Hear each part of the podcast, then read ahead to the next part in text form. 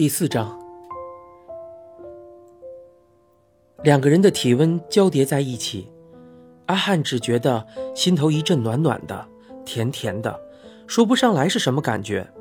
他只知道自己很开心。波利问道：“冷死我了，你在想什么？怎么还没睡？”阿汉压低了声音反问道：“你今天就那样冲出去把人带走，不怕大巴他们找你麻烦？”波利没有回答，反而把棉被拉得更紧，像是怕那三个人发现他。然后他拿出一袋东西，献宝似的递到阿汉眼前。那是一袋带壳的核桃。波迪挑起一颗放在掌心里，双手用力一压，咔啦一声，核桃壳裂开了。他便挑起里头散发着新鲜香气的核桃，塞入阿汉嘴里。阿汉笑着吃下，问道。哪来的？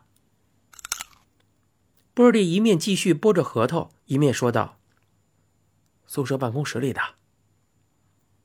阿汉差点把嘴里的核桃吐出来。你会不会太夸张了？话还没说完，波利又把剥好的核桃塞进他嘴里。他看着波利一脸无所谓的笑容，没好气的几口就把核桃吃下肚子。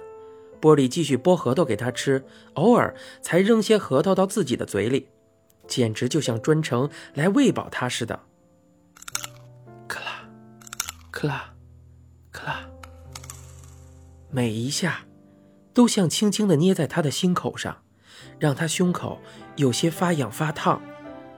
阿汉发现自己真的很喜欢和波利在一起，那种喜欢和他以往的认知其实有一些模糊的不同。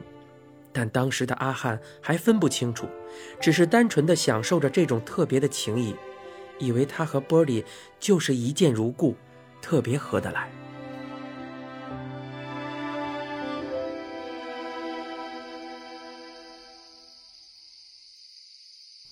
第二天夜里，波利再度偷偷的溜出寝室，还找阿汉一起溜出宿舍。阿汉有些不安，不断的询问波利要做什么。但是波利只是露出神秘的贼笑，什么都没有说。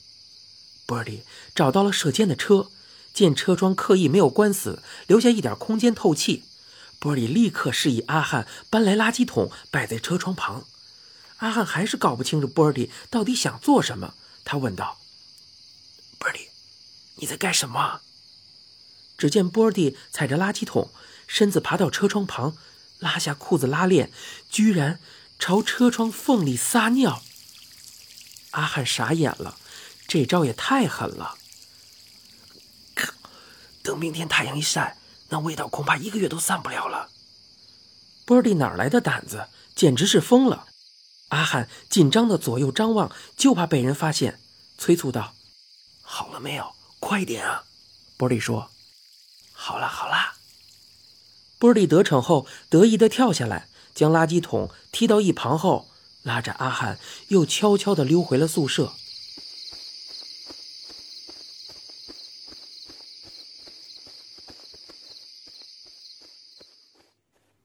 期末段考就要到了，上课时，阿汉看着发下来的物理小考考卷，一脸发愁，只有七分。台上的老师在说些什么，他充耳不闻，只是看着考卷。不止物理。他的化学也很差，几乎都只有个位数，是班上的后段啊！再这样下去，他不是留级，就是只能转社会组了。但不管是哪一种，家里的父母都不会乐见。他是最小的儿子，和他差了七岁的大哥早已大学毕业了，有了工作，交了女友，眼看很快就要成家立业。妈妈虽然疼他，不曾给他太多压力。哎，但是老爸就不是这样了。阿汉想到这些，狠狠地皱起了眉。就在这时，波利的声音将他唤回了神。阿汉，他转过头，正蹲在教室后门，朝他招手，要他快点溜出来。阿汉苦着脸摇头，轻声说道：“现在还在上课呀。”阿汉心想：这家伙自己翘课也就罢了，还跑来找我。Birdy 居然趁着老师转过头写黑板报时，偷偷的溜进教室，硬拉着阿汉要溜出去。阿汉无奈，只好跟着他溜出去，却被大巴瞧见了。大巴使了个眼神，老费与帅基同时转过头，刚好见到 Birdy 拉着阿汉的手快速的离去。Birdy 拉着他来到学校的围墙前，怂恿阿汉攀上墙头。接着自己也爬上去，时间算得刚好，正好见到不远处的射监走向那辆昨夜被 Birdy 荼毒过的车。射监开了车门，上了车。哇！忽然又猛地从车子里跳了出来，两个人转过头，计谋得逞的相视一笑。只见射尖气匆匆的离去。没过多久，提着一大桶水和刷子回来了，打开车门，卖力的刷洗呀，一面洗还一面不知道在咒骂着什么，脸色十分的难看。波利跳下来，捂着自己的肚子狂笑，阿汉也跟着笑。这种疯狂的事，也只有波利想得出来。波利笑够了，蹲坐在墙角，折起纸飞机，折好后交给阿汉，眼神。飘向墙头，说了句：“哎，射出去。”阿汉听话照做，再次攀上墙头，用力将纸飞机射了出去。阿汉问道：“干嘛突然要我射纸飞机啊？”接着转念一想，波利哪来的纸啊？果然，只见波利嘿嘿的笑着说：“嘿嘿，那是你刚刚的物理考卷，我顺手摸来的。”阿汉一听，急忙翻墙出去追考卷。身后的 Birdy 见状，笑得更开心了。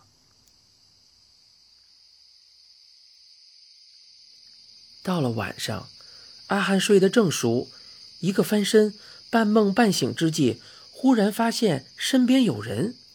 这个时候会摸上他床的，大概也只有那个人，因此他也没有怎么大惊小怪，只是睡眼惺忪的问道。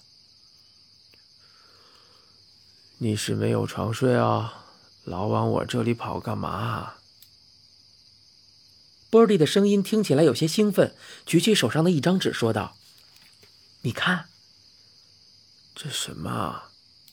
阿汉接过来，黑暗中看不清上头写的是什么。波利说：“期末考的物理考卷。”阿汉被吓得整个人清醒过来，他低声问道：“啊，你哪来的？”波利说：“从教务处里偷的，我从气窗爬进去，在印坏的废纸堆里找到了这个，应该就是你们高二自然组的考题哦。”阿汉小心翼翼的问道：“所以，你是为了我去偷的？”波利看了他一眼，回应道：“不然嘞。”阿汉心里有些感动，但这不是等于作弊吗？波利把他稍微挤开，侧在身子躺在床上，说道：“先借我睡一下了，你先看一下。如果你觉得不是这张，我再去找找看有没有其他的。”说完，波利闭上眼，没过一会儿，真的睡着了。黑暗里，看着那近在咫尺的年轻英挺睡颜。阿汉胸口那种难以言喻、痒痒甜甜的感觉又出现了。他发现自己居然有一种荒谬的冲动，想要去抚摸 Birdy 那浓密好看的双眉。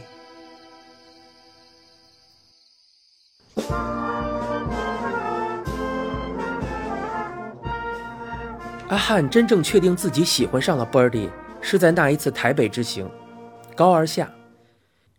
校园的围墙隔开了外头真实的世界，在围墙内的年轻孩子被保护的好好的，浑然不知外头的世界正要天翻地覆。他们从电视新闻上得知解严的消息，也有好些人早在校长宣布前便得知了这个消息。他们总是觉得发生在电视与报纸上的那些事离自己还很遥远，甚至。有那么一点不真实。冷风嗖嗖地吹过操场，升旗典礼上，校长语气悲痛地说：“今天开始，学校将办齐一个星期，以示哀悼。校方会选出代表北上谒陵。接下来，请各位同学一起默哀一分钟。”操场上的学生有的闭上了眼，有的低下了头，皆是神情肃穆。阿汉悄悄地朝波利望去，发现波利也正好望着他。波利朝他眨了眨眼，阿汉会心一笑。只有一个动作，他们就能了解彼此在想什么，能光明正大的离开学校，前往繁华的台北开开眼界。还有什么比这个更好的机会呢？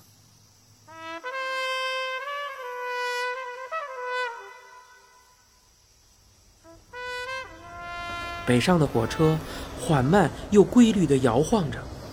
乘客们很容易摇着摇着便进入梦乡。阿汉靠在波利的肩上睡着了。车窗外阳光灿烂，断断续续地扫过两个男孩的脸上。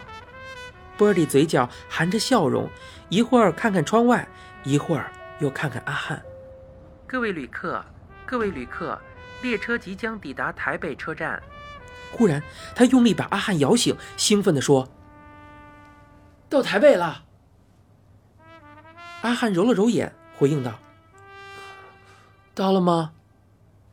看中华商场哎。”波利指着中华商场，一副大大的黄底红字“点心世界”招牌格外显眼，旁边就是繁华的西门町，人来人往，川流不息。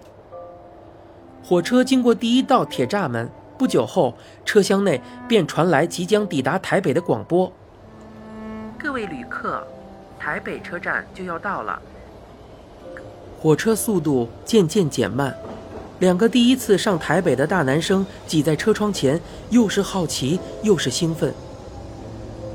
下了火车，俩人招了辆计程车前往忠烈祠，但台北的计程车不是定价的，而是跳表计价。